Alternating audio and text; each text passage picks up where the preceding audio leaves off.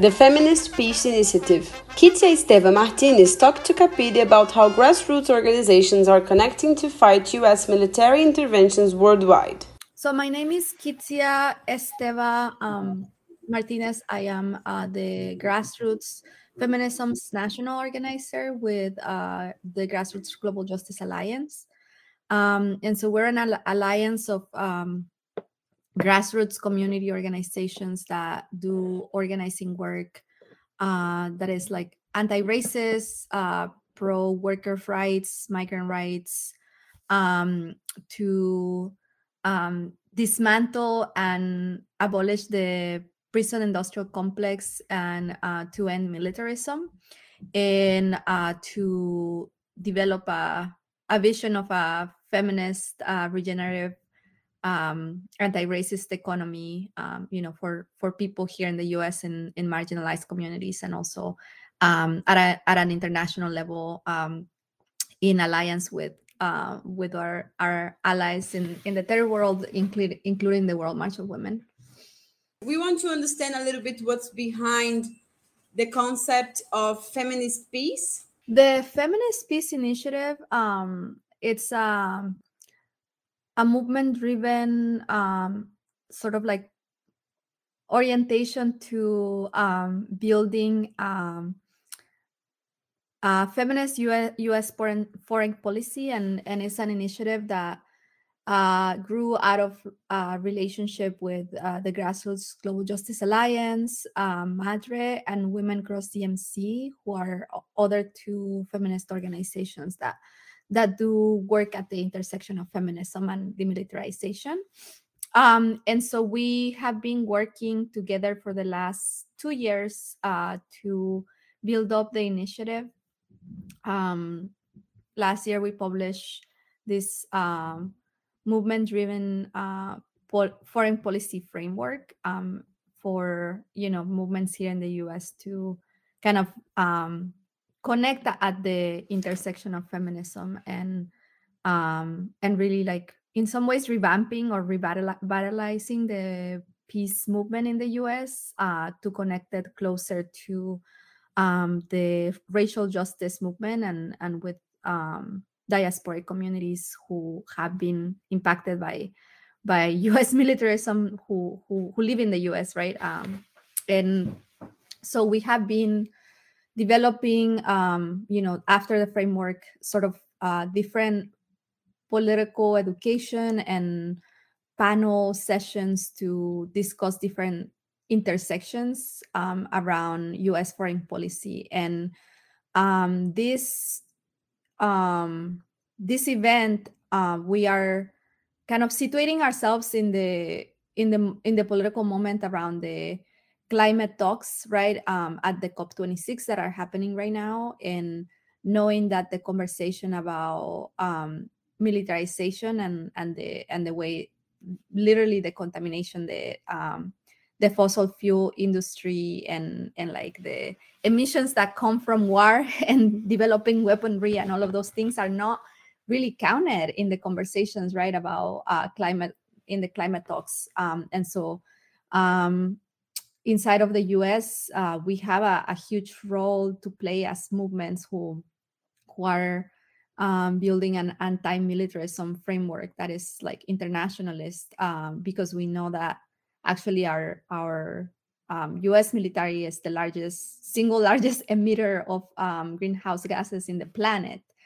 Um, and so we wanted to bring that intervention to to Glasgow to the um, to the COP26. And uh, we also wanted to do something that um, brought back the the demands, right, of like um, how we're gonna take take the the responsibility of uh, reducing and eventually dismantling um, the military toxicity that we experience um, in indigenous communities and black communities migrant communities in the us but that we know as exported all over the planet where um, the hundreds and hundreds of military bases that exist and and where wherever the U.S. has like um, invaded and and you know bombed um, and so we we are um, there is a group of uh, feminist and demilitarization uh, uh, delegates that are that are actually at Glasgow um, arrived yesterday, and um, and then there's some of us who are who have have stayed here to kind of also organize uh, locally um, actions, and then the event on um, Wednesday the 10th. Uh, we're also reaching out to our elected officials here in the U.S.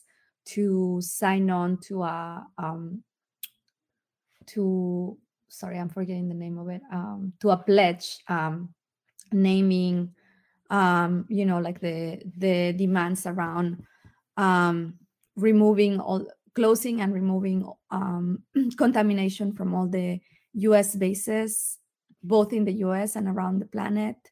Um, defunding and divesting from the Pentagon budget, um, the U.S. military, police prisons, um, and ICE, um, and then ending weapons manufacturing and distribution and war profiteering. So uh, we're also in some ways organizing, you know, in solidarity with what's happening at the um, climate talks uh, to to really bring back the the responsibility that the U.S. has in dismantling our own military um, industry. I would like to know what's the relation between militarism and climate change. I know you talked a little bit about, about this, but maybe if you can explain more. And more specifically, how the feminist struggles can relate to the struggle for the planet. We know that climate change, one of the causes of it is uh, greenhouse emissions, and generally the ways that we, um, under capitalism, have developed industries that are that are actually not in right relationship with the planet um, that um, when we bring um, a level of toxicity in the atmosphere that that is going to you know increase um, increase the the temperature of the planet. And so we we have been seeing uh, for the last 20 years right 26 years of the the climate conference uh, the, the climate talks uh, conversation about re- reducing uh, greenhouse emissions um, and like you know there's there's all these conversations actually about how to do that um, um, i would say catastrophic capitalism has has done a really good job at um, figuring out how to how to um, move away from responsibility and doing things like um, um, you know like carbon trading for example where they where corporations continue to emit gases but they just get to like protect a place in the amazon which is we which we also know has complete uh, is is in complete contradiction with with the the actual rights of the people that live in the amazon for example. Um, and so we uh, we know that um, all of those things are connected and when it comes to um, militarism and, and military operations, um, actually the the the development of weapons creates a ton a ton of um, pollution from uh, nuclear right um, nuclear um, extraction that requires actually polluting the the places where the um, where where it is happening all the way to nuclear testing all the way to actually where where nuclear bombs end up uh, bombed right? We, we know what happened in hiroshima nagasaki. Um, and um, so it's it's the the development of weapons the distribution of weapons um, you know uh, the the ways in which um, to be able to sustain uh, us base military bases all over the planet um, there is a, a huge carbon carbon print um, that is attached right to to the the ability to sustain those bases. Um, and um, at the end of the day we don't um, a lot of a lot of politicians are talking in the us especially about the idea of greening the military and the idea of you know again like the the false solutions that that we we are hearing um, around carbon trading. Um, they're talking about all these different ways in which they can make the military greener um, but we know that the, the only green solution to, to, to the military is to end it, is to not have uh, U.S. militarism, right? Um, that there's there's ways to um, to reduce emissions, but that's not what we want because at the end of the day, um, we know that the, the the the U.S. military as an institution is is a is a patriarchal and imperialist apparatus that that is that is forcing uh, communities all over the world, right, to be under the U.S. regime and and economic um, intervention, and at the same time, um, we see that same logic applied to to our ma- marginalized communities in the U.S. Um, and um, all of this connects to a feminist agenda because actually it is women um, and children the first people impacted by a lot of the ways in which the U.S. military operates. Again, going back to indigenous women in um, in communities here in the U.S. who have been missing and murdered um, because they're close to men camps, right, where where um, they're um, mining uranium, for example, all the way to um, the way in which wherever there is uh, U.S. military bases, you're gonna see an increase, a huge increase in in um, gender violence, uh, um, human trafficking of women, right? Um, and um, not to not to mention all the ways in which the U.S. Um, invading other other lands has has costed the the the life and human um, bodily integrity and uh, and human life of, of tons of women and we we see the example of that right now. And um, now that the us has um, has been removing its uh, troops from afghanistan and what's left of the of the um, really really critical and really uh, challenging conditions there right? Um, is that actually women are are being uh, feminists organizers are being targeted, um, were being targeted um, by the US before and are being targeted um, now even stronger um, because the US um, invading um, actually instead of instead of creating the you know the, the conditions that the US when it was naming itself as a savior of the Middle Eastern women, right? instead of creating those like freedom conditions, actually um, strengthen the the uh, fascist re- regimes in the in the region. So we know that um, all of those things, um, the way the U.S. operates, um, it, it, it operates uh, on behalf of of corporate interests, right? And that um, the the wars um, in the Middle East are actually wars for uh, for um, for the the U.S. corporations and and their allies to have access to um, all of the fossil fossil fuel that is in the region. Um, and so at the end of the day, it, it is a question of like um, the the fight between U.S. plundering capitalism um, and um, the the rights and dignity of uh, women and children um, all over the planet. right, femme, gender non-conforming people end up being um, the ones that that meet the brunt of the of the violence that comes from U.S. wars abroad um, and at home. Um, in um, in many ways, we're also the people that have the solutions. That the people that have uh, been developing um, strategies for everything from cleaning cleaning up our communities that are that are um, that are polluted to you know to to having access to uh, clean water um, in you know we we see both um, in the U.S. and and all over the, the world examples of people in Hawaii, right? Like uh, protecting water. Uh, people in the in the in the U.S. Um, you probably heard of um, the um, the pipeline that was trying to be built um, and how actually the, the, the, they they mobilized the police heavily to um, um, to brutalize um, indigenous um, leaders here who were defending the land um, against um, against the the pollution that was going to come.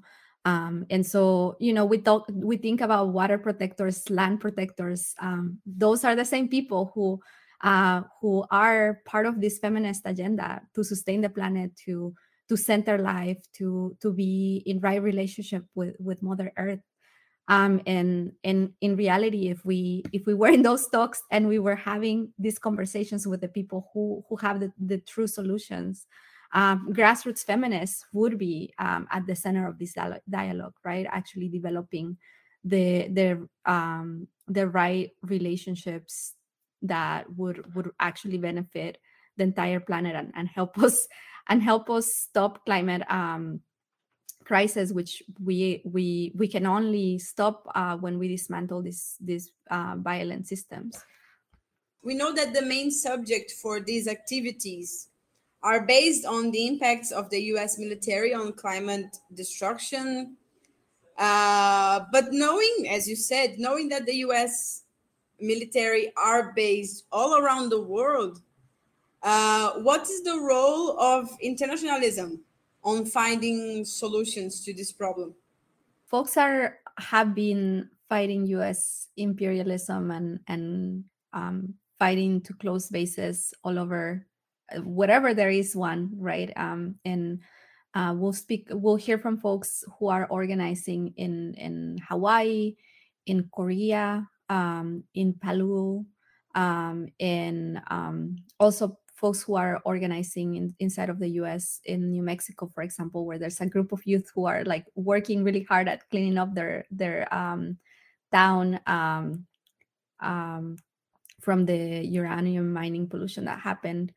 And so in in thinking through the um, the different ways in which um, in in some ways we we are connected by um, the immense responsibility of saving sustaining our planet uh, which is a responsibility that that is that is actually in this period given um, the dire um, you know conditions of the climate crisis. It is everybody's responsibility um, and in some ways uh, when we when we talk about the impact that the US has had right in in shifting the the climate conditions. Um, we know you know again from from this perspective that um, that we have to be concerned with the US both the US and any other fascist regime that is sustaining um, a, a system that operates on on war violence and um, and occupation. And and we can talk about other regimes including you know the israeli re- regime that that is actually super connected to the us um, who is actually aided by the us very very consistently economically right? Um, and so when we think about all the different ways in which when we take action um, to close us bases um, in in um, in other places of the world where we're taking act where when we're taking action together to also lift up the voices and the um, and the leadership of um, of feminine or uh, grassroots feminists all over the planet we are actually um, sinking ourselves in in that question of how we're going to sustain our planet right? We're, we're actually um, building a new perspective of how that can take place. Um, and i think in on the other hand there's there's the um and and I, I think this is something i really love about the world march of women and in how we're um in with the feminist peace initiative we're we're trying to lead, to follow the lead right of like how we actually envision a new way forward a way in which we're we're actually not just um, resisting the bad, which we will continue to have to do, um, but also building a vision of a future that is actually in right relationship with with all the people on the planet, and um, and that um, that is something that that requires actually de- democratizing U.S. foreign policy, for example, right? Um, again, if we if we had the the right way of doing this, we the um, a few corporate interests would not be dictating how US foreign policy takes place and the US would would have to have a relationship to the rest of the planet that is re- reparative for all the damages that you, the US military has done that is that is actually um, focused on um, affirming life in other places of the world and not destroying it right? Um, and that's going to take a lot of work. Uh, we are we are um, invested in in that work taking place um, and in in in an internationalist way because we know um, some aspects of how that's how the U.S. is impacting um, through through policing, through uh, through state violence inside of the U.S. and how it has impacted um, some of our communities for for those of us who are from a diasporic uh, community. But we actually have to be in complete and continuous solidarity and relationship with with other people in the world who are also resisting um, because that is actually how we're going to be able to have a strategic intervention to stop um, the the the U.S. war machine and and actually the um, the um, war machine in general, right? That comes from from uh, fascist uh, white supremacist regimes that are that are developing um, the the priorities and the and the agendas for for how the economy is, is run globally. Um, and and the idea is that we actually need to intervene at that global level to be able to shift the, the tide in this period. We understand that these activities that the feminist peace uh, initiative um, is organizing they have the goal to uplift the voices and experiences of communities impacted by militarization so I maybe it's something that we are going to listen in the in the webinar, but I want to know if you have an experience of organization that you want to share. I come from a, a migrant family. I'm I'm a migrant from Mexico myself. Um, and our family came to the U.S. after my nephew was diagnosed with leukemia. Um, his birthday is coming up. He actually passed away um, too too young, four years ago. Um, and um, when we came to the U.S., um, it was actually at the at the beginning of the of the war um, on on on Iraq, uh, the Iraq War. I came here in 2003, and I the the war had just been declared. the the U.S. was already in, in Afghanistan, but the the war against Iraq had just been declared, and um, I actually had to cross the border, and I remember the heli- helicopters right running um, at in the border, um, and and I remember just you know I was just 15 years old, and I remember being like, oh my god, I am entering the empire. I cannot believe this is happening, and like you know I was at that age still already very aware of um, what what the U.S. was doing and what was going to happen. Um, and um, I have been organizing um, in inside of the immigrant rights movement for ever since I came to the U.S. My family is is very politically involved, um, and um, and I think for me is is the as I was saying the the question of how we actually are in relationship with with um, social um, justice movements uh, and feminist movements in in other places of the world that are fighting um, US imperialism and, and, militarism is because we actually experience it, right? Um, from the moment I entered that border, from the moment, um, and, and I came to the US because we are in some ways, um, you know, environmental justice refugees. Our, our fam- my, my nephew would never had had leukemia if it wasn't because um, the, the land uh, we were in was not, um, was not being polluted by a, by a US US corporation, and so you know the the whole the whole thing ties uh, in some ways to me like the the question of um, econ- economic plundering and contamination of corporations, and and when when um, countries are like we don't want that here, um, it is very easy to bring the U.S. military to intervene, right? Um, and so I think that for us um, in the US um, in migrant communities who are being turned away at the border right now. And we have a militarized border, but actually, in so many ways, the police um, and the and the border patrols and immigration and customs enforcement operate very similar to to how how the, the U.S. military operates in in other places in the world. Uh, we know that it's all tied to the same mo- monster of militarism. And um, at the end of the day, uh, it is it, it's it is a a system of um, state violence that has been sustaining uh, U.S. You know white supremacist capitalism uh, in a very very particular way against the the the dignity and the, against the lives of, of all of us including my community. Um, and so for me it is really important that we are in a on a personal level. It's really important that we're connecting to to fight back um, and to to actually you know kind of connect the, the dots of um, how um, the war that we experience um, in in our communities, whether it is at home or abroad,